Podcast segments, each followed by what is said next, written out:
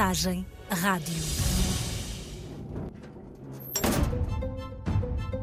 Uma das minhas avós fazia crochê, outra fazia ponto cruz, existia, né, outras pessoas.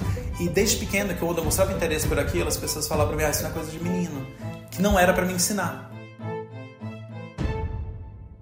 Não me perguntem porquê, mas não gosto de aqui estar. Talvez tenha sido sempre assim, sempre e em todo lado. Onde estava, não queria estar, e onde queria estar, não estava. Like a Rolling Stone, ia deslizando encosta após encosta à espera que algures no universo me encontrasse com o meu lugar. Nunca o encontrei.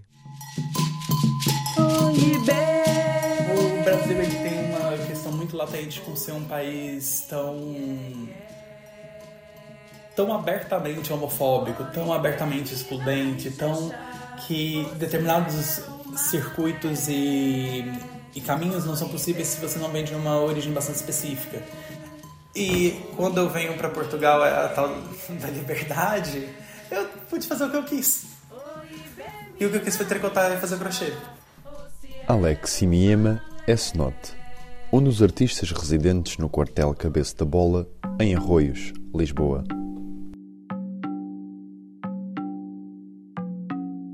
Em 2022, a cooperativa Largo Residências deixa o Largo do Intendente, em Arroios, para ocupar um velho quartel da GNR, o quartel do Largo do Cabeça da Bola. De repente, os portões do século XIX abriram à comunidade e a planta e a vida da cidade estenderam-se. Com eles, levaram outras associações e projetos da cidade mais de mil pessoas, da cultura à intervenção social e até uma mascote, o gato capitão. Viraram pequenos e grandes soldados na luta por uma cidade de todos, vibrante e sem lugares mortos. E levantaram o debate, porque não podem os vazios de Lisboa ser ocupados por quem sonha transformá-los. Ao final de dois anos, tornaram-se exemplo urbano social e cultural em Lisboa. Mas e agora? Agora que estão de partida para uma outra morada, o que aprendemos todos com este sonho? O Quartel, um podcast da Mensagem de Lisboa com narração de Catarina Reis, Tomás Delfim e Pedro Saavedra, ator e dramaturgo que aqui dá voz a excertos de contos fictícios que escreveu sobre o quartel. Bemina e Jexá, ou se era uma lé. Arts Not é um nome que é inspirado pelo Marcel Duchamp, que ele, quando ele começa a criar as obras mais conceituais dele, ele assinava como Armut, que pode traduzir mais ou menos como é um rafeiro. E eu, inspirado por esse nome dele, eu utilizei o Artist Not porque é uma, um jogo com não é arte. E eu gosto de situar muito as minhas obras e a minha prática artística nessas fronteiras do que já não é considerado mais arte, ou do que ainda é considerado como inferior, ou do que é considerado como marginal. Snot nasceu em Goiás, um estado do interior do Brasil. Tem 30 anos sempre viveu no meio de uma família tradicional e conservadora.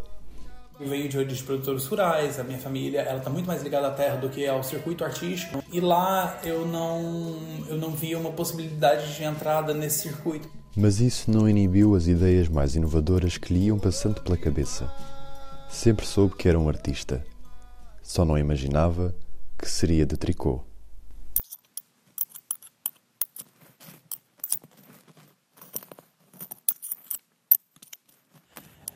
Não foi necessariamente coleções de arte, mas acervos de arte para casa, né? Então a minha família começa a adquirir obras de arte também, e foi quando eu comecei a me interessar mais sobre, afinal de contas, o que era a arte.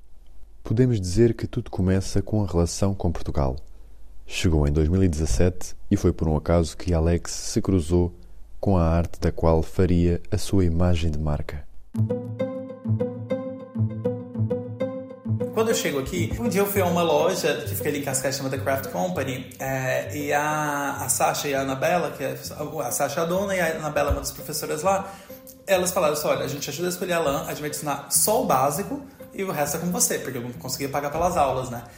E a Anabela me perguntou, ela falou assim, olha, você que aprendeu o método continental, que é o que todo mundo usa, que aprendeu o método português? Eu falei, ah, então em Portugal vão aprender o método português. O crochê português ele chega a se extinguir em, em benefício do estilo inglês, que era visto como da mais alta sociedade, né? Que ele chega a desaparecer por algumas gerações.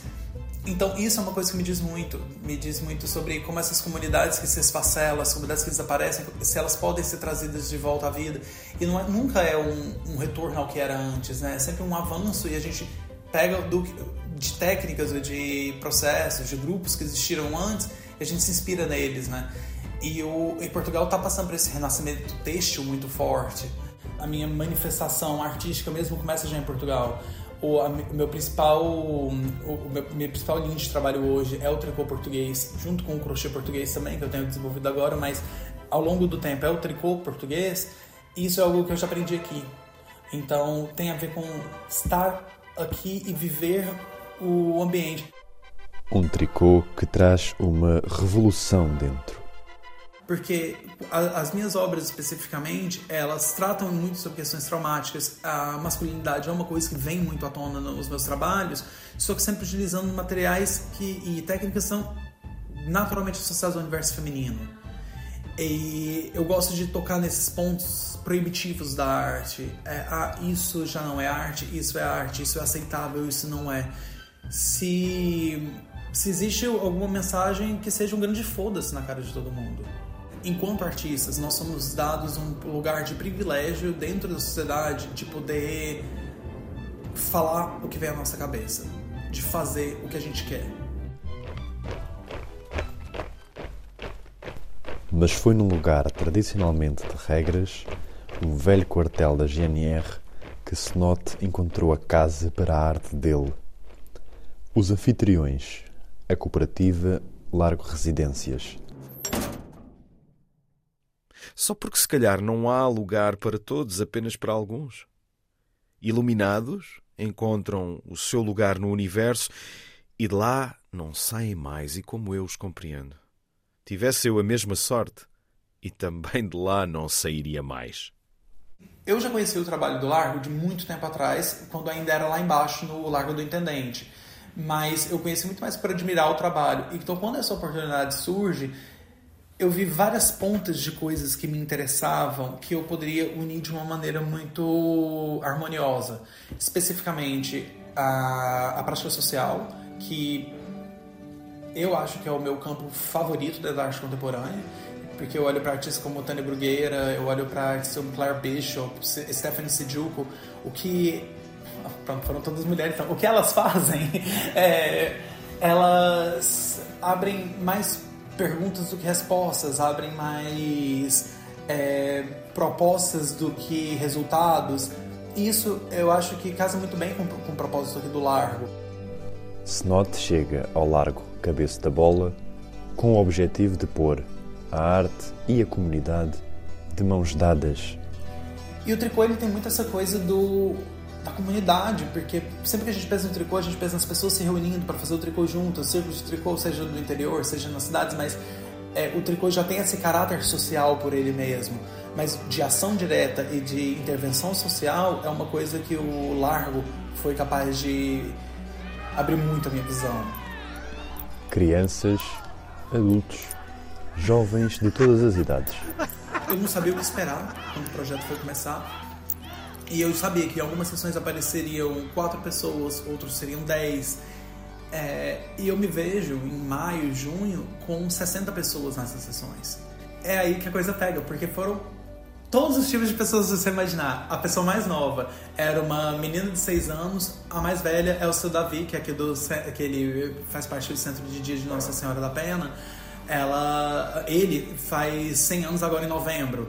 É, a gente teve pessoas em situação de refúgio desde o Congo até Somália e Ucrânia, a veteranos do 25 de abril. Refúgio se tornou uma plataforma de identificação de novos talentos. É, tem uma, uma das participantes, por exemplo, a Sofia, ela ela tricota muito melhor que eu, mas muito melhor. E assim, eu acho que poucas vezes na vida eu vi alguém que tricotasse daquela forma. É, e, e, olha que ela domina muito bem tanto o tricô quanto o crochê. ela tem uma outra visão e que por estar presa numa busca por sustento, por busca. Porque, claro, ela tem uma filha, ela é casada, então ela precisa estar preocupada com as questões de dia a dia, ela não pode simplesmente jogar tudo pro alto e seguir uma carreira artística. Olhar para ela e ver o Alex de 6, 7 anos atrás, que também não acreditava na própria arte, o Largo se torna esse fórum de, de correntes, né? É um puxando o outro para cima e se você tem um pouco dessa experiência para compartilhar, você compartilha, você ensina isso, você aprende aquilo, você constrói e às vezes tudo que a pessoa precisa é só você correr ali para ajudar a carregar uma mesa e você já está contribuindo. E, e é esse espaço que fez com que eu me apaixonasse tanto. Uma união que ficará tricotada na memória deste largo é, é difícil imaginar que um lugar desses exista.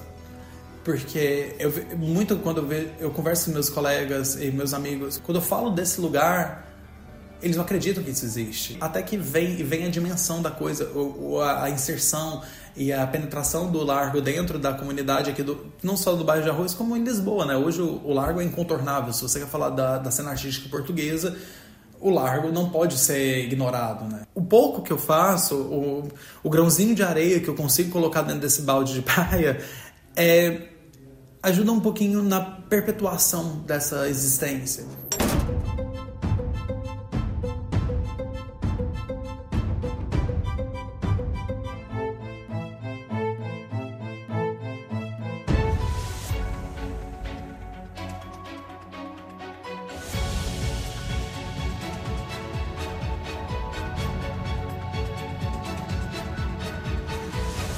Mensagem Rádio.